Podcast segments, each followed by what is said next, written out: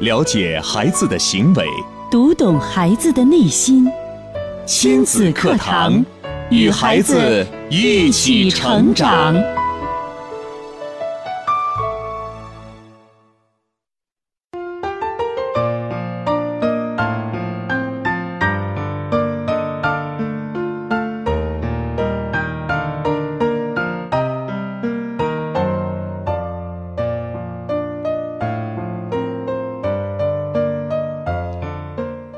听亲子课堂，做智慧父母。欢迎收听以心理学为基础的专业亲子教育节目《亲子课堂》，我是主持人袁明阳。我是主持人吴化。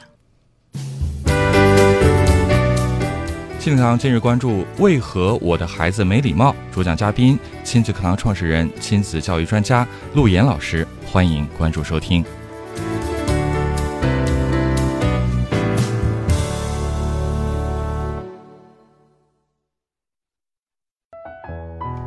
好，节目开始，首先请出陆岩老师。陆岩老师，您好。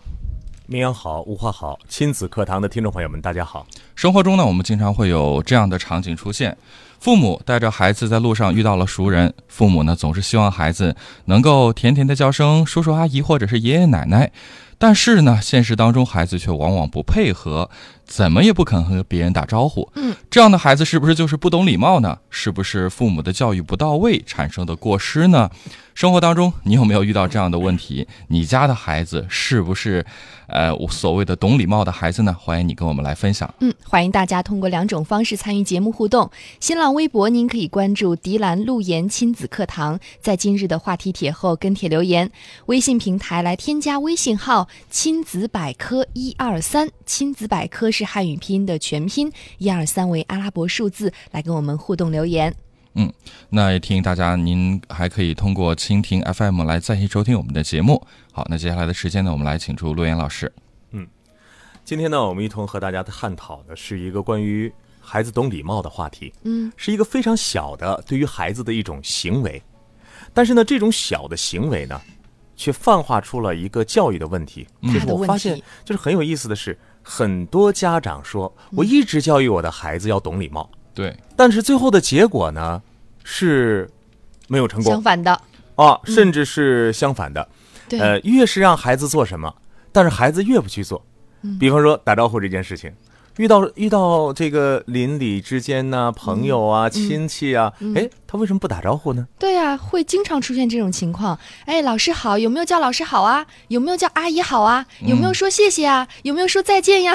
哎，这种教育啊，很多时候大家会走到一个瓶颈，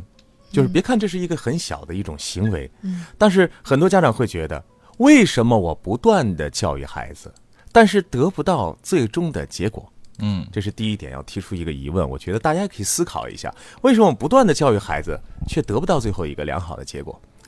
还有呢，今天呢，我们是观察孩子。其实我们这个节目的核心啊，就两点，就是我们的片花上一直讲的两点。从二零零九年节目开播，我们就说到了要了解孩子的行为，嗯读读懂懂孩孩子子的的内内心。心其实这两句话啊，说实话，当时我在写这个片头的时候，我都没想，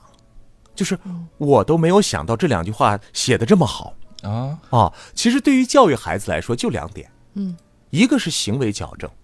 啊，就是他的行为所呈现的；第二个呢，就是内心。内心放化出孩子的行为，这就是孩子整体的一个我们要教育塑造孩子的一个过程。那什么样的行为反映出什么样的内心？为什么我们的孩子会有这种所谓的不礼貌现象的出现呢？今天我跟大家谈三个话题。第一个呢，就是关于不打招呼的问题。很多家长说，我的孩子见人都不打招呼，啊，甚至往我腿后面走，啊，甚至是背过脸去，嗯，一言不发，是害羞的不得了。这是第一个话题，不打招呼。第二呢，很多家长说，我这孩子吃独食儿，我的孩子不懂得分享，嗯，所有的东西都据为己有，独生子女的通病好像是我们家买的好东西全是他自己吃了，嗯我他的玩具是绝对不能让别人碰、别人玩的，对对，啊，太这种常见情况，他说我的孩子太不懂礼貌了，嗯，很多小朋友去我们家做客，我们家的玩具都没有办法给别人玩，最后闹的是很不开心，嗯啊。第三种行为呢，就是家长看到的，就是很多孩子啊在大庭广众之下撒泼闹情绪，嗯啊。这个时候家长也会说：“你怎么这么不懂事啊？家长觉得太没有面子了。太太不懂事了！你、嗯你想想，这么多人，爸爸妈妈的面子往哪儿放啊？”孩子当然没有意识到这点儿。那今天呢，我们就一同来读懂这行为背后的孩子的内心。啊对，刚才陆岩老师说到了生活当中常见的三个场景哈、我觉得确实非常的普遍，也让很多家长觉得你说它是大事儿吧，好像又是这么小的事情；你嗯说它小事儿吧，我就解决不了，很对棘手。其实生活呢，都是由一件一件的小事儿事所串联起来的。嗯，那么一件一件小事的背后呢，都是一每一种的行为反应。啊，比方说呢，你认为一个好孩子见到谁都能打招呼，这是一种行为。嗯那么还有呢，你看到你家孩子可能就是比较内向，嗯，然后不爱讲话，也不懂礼貌，不知道怎么跟别人打招呼。那么在两个行为的背后，其实又是两个内心，就是我们孩子的内心的不同。陆岩老师可以读懂孩子的内心。呃，我觉得每个人都能读懂，只是说你想不想去读它。我们往往都会站到成人的角度去读孩子，你是永远读不懂的孩子的。对，然而，你必须幻化一个角度，站在孩子的角度来读这个世界，你会发现，孩子为什么不打招呼？嗯，比方说，嗯，你走在小区里边儿，呃，突然遇到了一个你的熟人儿，这个是你多年很多年的一个朋友，来到了你的小区，哦，哇，太惊喜了，嗯是不是？对，因为我天天邻里之间我没有见过熟人啊。那么这个时候呢，你都，哎，那个小张，你怎么在这儿呢好久不？见呀，嗯啊，来来来，孩子叫阿姨。 小张是你非常好的一个熟人，对这个时候你就希望你自己的孩子特别懂礼貌，但是孩子呢他没见过呀，没有打招呼，为什么？因为你我如果我们站在孩子的角度，孩子是第一次见你的好朋友，嗯这个、这个阿姨，对孩子也会不知所措。是对孩子来说是陌生人呀， 对，你是熟人，而对于孩子来说是陌陌生生陌人生。人，孩子需要不需要认识？嗯，孩子需要不需要建立情感？对我，们为什么要打招呼？打招呼是为了什么？你想过没有？你对非常熟的，这个原因有没有跟孩子对说到？如果说你比方说你生活当中见过一面两面的人，嗯，你见到他的时候，你还想躲着他呢，可能最多就是你好，微微一笑就就是过去了。挺尴尬的，就是不你还不知道怎么跟，在这种情况下跟别人来说点什么，是吧对？对，那何况是一个孩子呢？所以站在孩子的角度，很多的问题是什么呢？是我们没有了解到孩子真正心里在想什么。对，并且还会有这种情况，就是你见到了一个不是特别熟悉的同事或者朋友，嗯然后在比如说在电梯里，你会为了避免这种尴尬的这种感觉，你会让孩子说：“哎，叫阿姨好，叫叔叔好。”对，其实你并没有很熟悉。还有就是，你看啊，成人的思想里边，嗯，在建立关系的这个过程当中，其实架构了很多成人世界的一种规则。嗯，比方说，这个人是我的业务伙伴，所以我要很热情。嗯我要让他觉得我我跟他很熟，，对，这个人是我的领导，嗯哎呀，那得我尊敬领导我就啊，非常非常的有恭礼敬貌，嗯啊，那个状态是不一样的啊，嗯说话的分量也是不一样的，呃，你的严谨程度也不一样的。嗯哎，这是我的挚友，嗯我的非常好的朋友，又是一种状态。是，但是你想过没有，孩子来到这个世界，他是通过你来建立这个关系，可是他不知道你的关系网是什么样的。对，孩子其实能感觉到的。对孩子是非常天真的一种状态，孩子只能感觉到什么，你知道吗？嗯，孩子只能感觉到对方的这个叔叔阿姨或者爷爷奶奶他的热情，哦，他的熟悉度。如果我见过这个阿姨很多面了，哦，我知道，我很自然的就叫住这个阿姨。嗯还有就是，我每次见这个阿姨，阿姨都对我笑，嗯，那我知道，哎，这个阿姨是可以接触的。嗯孩子就是这么单纯。但是你的交往、你的问好、你的打招呼，并不像孩子这么单纯吧？嗯，所以呢，成人世界的东西幻化到孩子的身上，孩子累不累？好累啊。孩子还是蛮辛苦的啊。嗯对，这是第一种情况，就是你认为是非常熟的人，但是孩子呢觉得是一个陌生人，那就需要慢慢建立热度之后，再要求你的孩子去打招呼。 会不会有这种情况，就是一个朋友孩子也见了好多遍了。好多次了哈，嗯但是还是不会见到他嗯主动的说阿姨好，还是需要在父母的提醒下，他才会阿姨好，叫一呃句。所以呢，没有问题孩子，只有问题的教育，问题的父母。如果出现这个问题了，我想，我们如果说不喜欢的人，是不是还不打招呼呢？嗯，一定是两个人有关系了，有连接了，这种礼貌就自然而然的建立起来了。啊，尤其是孩子很小，我觉得这个是这样啊，就是当孩子，你比如说他现在已经进入幼儿园，已经是大班，或者这个孩子已经进入小学了，他开始懂得社会规则的时候，我们可以要求这个孩子，孩子以后跟爸爸出门，见爸爸的朋友，你要学会打招呼，怎么打招呼，我们练一练。好，这个时候可以，哦，但对于往往很小的孩子，你这样要求，我觉得是有些过分啊。嗯这是第一点，你的熟人，他的陌生人。第二点，孩子这会儿可能还在自己的世界或者自己的情绪里的时候，你就强迫着孩子让他做他不愿意做的事情。比方说，这个时这个时候，孩子正因为丢失了一个玩具而伤心的时候，嗯，或你正在看动画片儿看得很尽兴的时候，对啊，他正在自己的世界里，或者他嗯正在自己的情绪里的时候，你突然说：“孩子，赶快打招呼，叫阿姨。”啊，你在破坏孩子的世界，对，你在跨界。嗯，我们和孩子是不是整体的？在母体里边是整体，他一旦脱离你的时候，他就成一个个体了。他是一个个体。那这个个体还会精神上跟你有一个连接，是在三岁之前，零到三岁是一个我们说叫做无条件的爱。然后妈妈和孩子之间可以说是天天在一块儿的。嗯但是你要知道，对于一个孩子两岁多快到三岁的时候，他开始出现自我意识了。这个时候，他开始有自己的世界了。精神要跟你分离了。对啊，那么说到第三点就是这样的，就是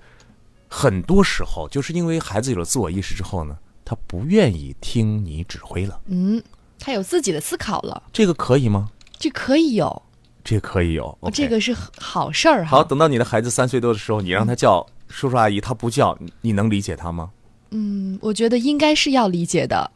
应该是要，但是很遇到事情的时候，家长可能还是会很尴尬。所以，家长如如果说平时的功课做得不好，到事儿上了，我们说台下十十年年功，功台上一分钟。对，那么如果你下面的功夫都做得不好，你突然出现这种情况了，你还让你的孩子做得很好，嗯，甚至是强迫孩子，嗯，逼迫孩子，那么这个孩子就是你越让他做这件事情，他逆反心理越大，嗯这就是所谓的逆反了。这也证实了这个嗯很多家长的一个普遍的评价：孩子，你是越越长大越来越不听话了。对，越来越出瘪。所以，呃，我们经常在呃亲子课堂这个节目里边讲说，身教大于言传，嗯，身教大于言传的真谛呢，是行为决定。什么叫行为决定呢？嗯，就是当一个小鸭子一出生的时候，它看到了一个小猫，嗯，它就认定了小猫是他的它的妈妈。啊，一个人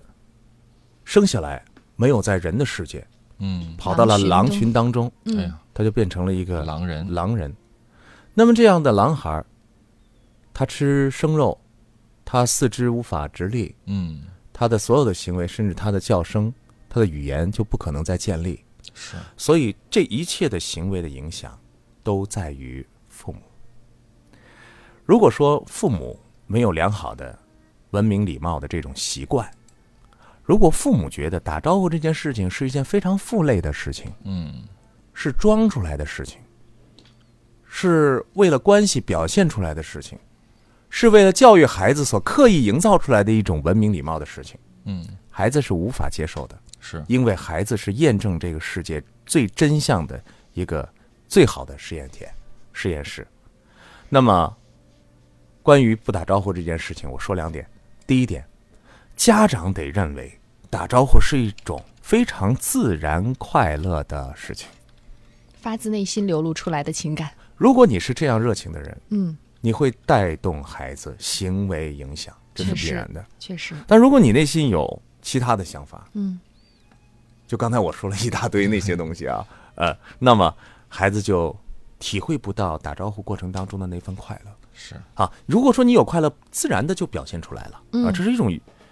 见面问好嘛。嗯就像今天一一大早一过来说，哎，明阳，明阳好，那明阳到了，嗯，就很开心嘛，嗯因为我们天天在聊天儿，对，这是我这是我的同事，这是我的朋友嗯啊。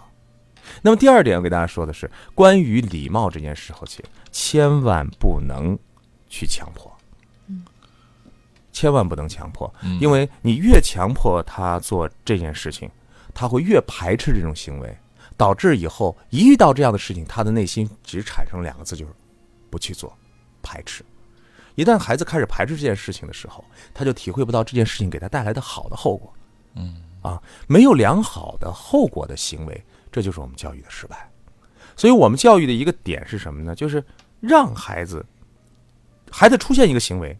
其实父母就必然会出现一个反应。对嗯孩子有一个好行为的时候，你一定要有一个好反应；嗯而孩子有坏行为的时候，马上要让孩子明白这是一个坏行为。嗯，但是很多时候是因为家长的混乱导致孩子摸不清楚、道不明白。家长，比如说孩子有一个不好的行为的时候，孩家长会，呃，会比方说，有的时候会觉得一笑而过，或或者说开一个玩笑就过去了。但是对于孩子有一些好行为的时候，嗯，家长却没有看到，对所以去发现孩子行为当中的一些闪光点，其实这个就是最好的纠正。而纠正孩子不好行为的，并不是说你不要这样，你不能那样，而是他做了些什么，你去彰显他做到的那些部分，就是最好的。好，这是刚才说到的孩子不打招呼没有礼貌这个问题哈。接下嗯来还有两个问题，一个是关于分享，一个是公众撒泼。嗯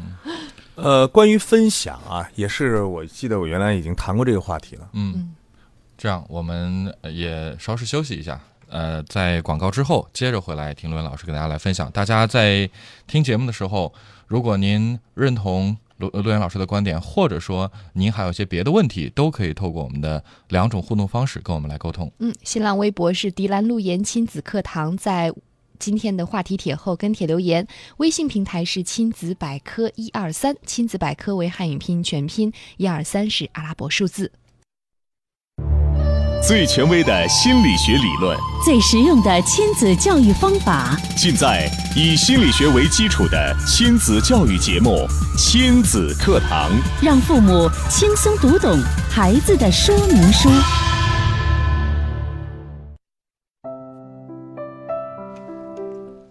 好，继续回到节目当中。今天吴华和明阳邀请到亲子课堂创始人、亲子教育专家陆岩老师做客节目，给大家带来的话题是“为何我的孩子没礼貌”。其实是由这一个话题，我们引发嗯了三个非常典型的这个生活中的亲子的一个问题。场景啊，嗯对，，刚刚这个就为何孩子呃见面不打招呼、没礼貌这件事情，呃，罗源老师给出了他的这个解析。呃，我们可以再回顾一下，嗯就是关于这个孩子为什么不会和陌生人主动打招呼呢？其实。第一点是因为你的熟人却是孩子的陌生人。第二点呢，其实你在让孩子去打招呼的时候，他可能沉浸在自己的世界，你已经打破了他的世界，闯入了他的世界。另外呢，就是孩子成长之后呢，他逐逐渐有了自我意识，他不愿意听你指挥了，你再强迫他的话，他可能会越来越逆反。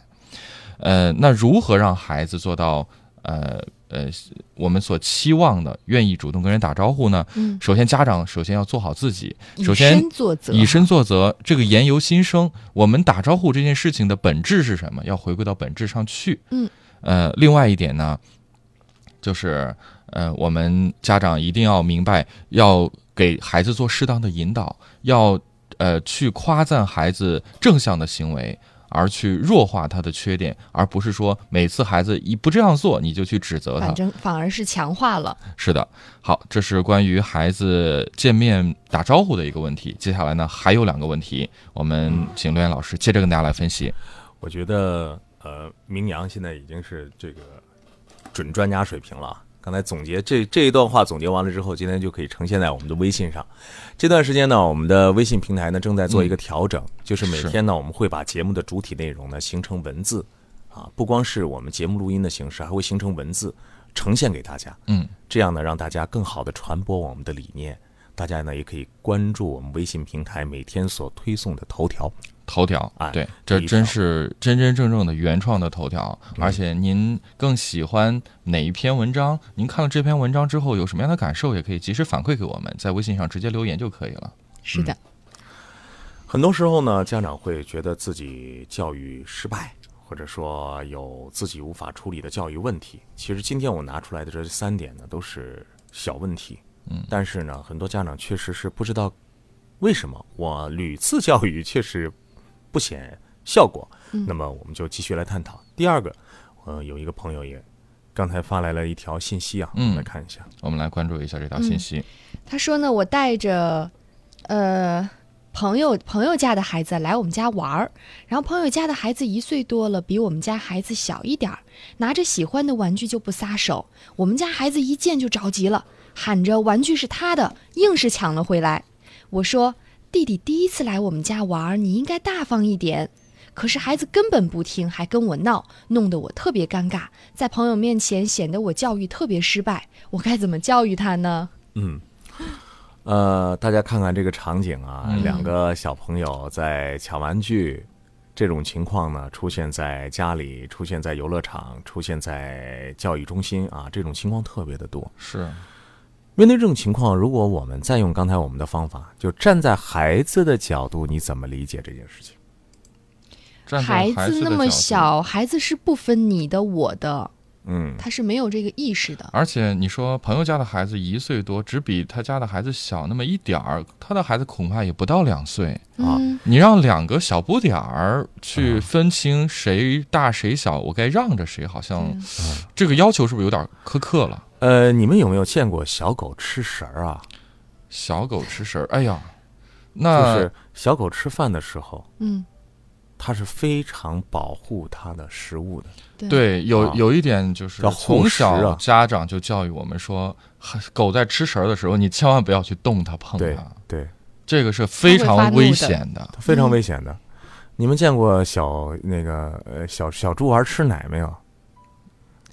这就个是还真没这见个过就是一群的小猪 儿，啊。都有哦，我你过的是妈妈说的他身们上那种争先恐后的去抢啊，去扒着？对，哦，那些瘦弱的小猪儿真的就被挤到最远最远那个地方了。嗯很多时候妈妈是顾及不到的，嗯，是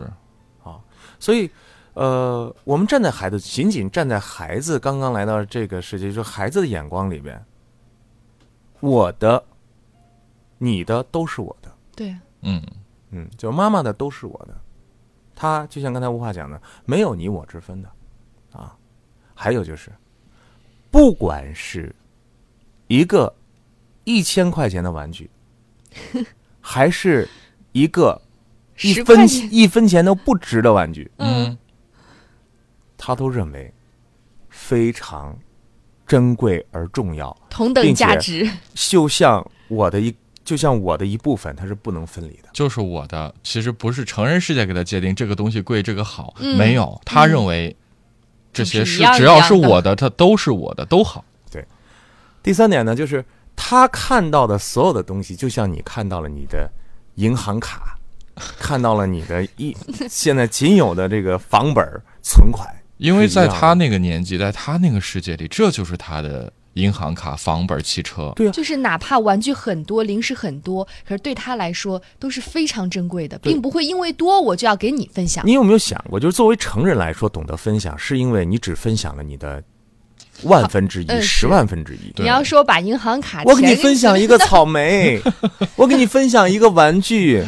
然后我一摸兜儿一看啊，银行卡还在，还在哦，里边还有还有还有那个几十万呢。哦，好，这个日子可以过。是，但是你有没有想过，对于孩子来说，他分享出来可能是他刚画的一张画儿，或者他的一个玩具，殊不知他的概念就像你把银行卡卡给别人了。那就是他觉得最最珍贵的东西了。哇、像天一样，所以，孩子的就是很多时候，我们不能首先不能拿这个文明啊、道德去嗯约束孩子，嗯，因为在孩子的世界里，他本该是这样，他本该保护自己的东西。那么有人就说了，那那这样子的话，那孩子不就培养的自私，不懂得分享了吗？嗯，分享是怎么样产生的？从什么时候开始的呢？对它是怎样产生的？怎样产生的？对，什么时候我们会把我们的东西给别人？就是什能么时得候我们把到好处、快乐。第一个是不是我们有盈余了？对我多哦这了个一东西没，有没有用了，我都烦了，哦有盈余了，对不对？嗯，第二个是等值交换。我有需要了，我想跟他换一换。我有一个玩具，但我玩了很久，我特别孩子都会喜欢别人的玩具啊，是对的，孩子往往都会把自己玩具玩烦啊。那如果家长在这个时候站出来说，那行，孩子，你可以把这个玩具和他换着玩。嗯，这个时候等值交换的时候，是不是钱没有少？嗯，你银行卡也没有给别人啊，反倒是别人银行卡给你了，让你们俩嗯做了一个交换，管他多少，孩子不知道数量。对，但他至少交换了。还有一个，就是孩子不明白这件东西走了之后还会不会回来，家长有没有站出来说？就是之说前孩子是没这个概念，他会以为我要消是失就真的永远按没你有说的，了我分享出去了，他就没没了。了，这个结果，我想连成人都会觉得没办法接受，对啊更别说我去要求个孩子我了。把你今天我用了你的这个派克钢笔，我拿着就走了，你认吗？你那高我兴肯吗定？要约定啥时候还呢？对呀、嗯你甚至说，那你写五分钟再给我写 吧。是，好，那你也应该告诉孩子，分享的世界里，首先要懂得交换。嗯，分享的世界里要懂得轮流，这就我们经常给孩子讲，为什么要轮，为什么要换。一旦懂得这个规则，孩子就敢去做这件事情了，因为是有保障的，是这是一种契约。嗯啊嗯，那么第二点呢，就是刚才吴话讲的，一定要得到好处，分享是要得到好处的。嗯，是不是？嗯我们经常说，哎呀，给予给予别人爱就是快乐的，要多给予爱，而不是多索取。那么在给予的过程当中，父母给出孩子怎样的一个反应？回报，嗯，对吧？给出他一个什么样的反应非常的重要。嗯是但是呢，在现实生活当中，我们看到的众多分享是什么样的？不公平条约，就是 孩子赶快把这个给给别人分享一下，孩子啊不分享，然后就开始哭，开始哭完了之后呢，家长开始吵。嗯，就是说，这么好的行为你都不去做，是不是？你天天就嗯就是吃独食儿，你天天就是顾着你那个，你就不懂得和别人分那享。孩子这下次就再开始听到贴标所谓的签了分享的时候，就觉得哎呀， 太恐怖了，狂风骤雨啊，这嗯这我更不敢了。所以，第一，有情绪的，就像刚才那个时间啊，嗯那个朋友发来的信息一样对，有情绪的时候，孩子什么也听不进去，更何况是一根个本不听，还小跟他朋闹友。对，那么第二点呢，就是孩子是不理解你的逻辑的，嗯，成人的逻辑世界，孩子是不了解的，孩子只知道这是我的是，啊。你可能会想啊，这个给别人玩一会儿，反正一会儿要回来，但是孩子想不到，对，没有这么长远的逻辑，嗯所以我们家长该怎么做呢？引导啊，就是怎么样教会孩子去我觉得轮要流先跟孩子当朋友一样，来嗯来来做一些准备，是嗯，尤其是现在很多这个独生子女家庭，他本身的家庭生态都不够丰富，就一个孩子。如果家里有一个姐妹之间啊，相互他慢慢慢慢的两个孩子啊，或者三个孩子的成长过程当中，他就懂得了，懂得和人交往啊对，这些我什么东西该轮着玩儿，什么东西该换着玩儿，什么东西是你的，什么东西是我的对，啊，我该我该如何谦让，我该如何争取自己的利益，我的界限感到底在哪里？孩子慢慢会建立。这样的能力也是需要父母逐渐去引导，有意识去引导的。如果父母不管的话，他会不会就是自然而然的随着年龄增长就出现了这种能力？这种能力啊，如果说父母不干涉的话，其实孩子会慢慢培养出一种良好的行为，他自然会分享。但问题的关键是我们父母现在是做的负行为强化，就是比方说今天做了一桌好菜，上面有一盘虾，我们的父母会怎么做？把最大的 乖乖，这盘儿，赶快，快快快，我们最大的给你。啊，孩子甚至也爱吃，全部都是孩哎，子的。这盘儿都是我们家的，你们该怎么吃？爷爷奶奶、姥爷姥姥，你们该怎么吃怎么吃啊？这盘儿是我咱们家宝贝的。哦，啊，这个时候，孩子可能懂得分享吗？对。对，这个时候就是家里又来了别人的时候，你为了表现，你又要求孩子要学会分享啊，孩子就觉得这个逻辑已经乱掉了。 对啊，他就他就不是在这个世界里了啊。对，那么今天我们讲了不打招呼，嗯，讲了刚才的这个分享的分享不懂分享的话题。你看，看似都是礼貌的问题，其实背后是孩子真正心理行为的表现。嗯，所以读懂孩子的行为，了解孩子的内心，非常的重要。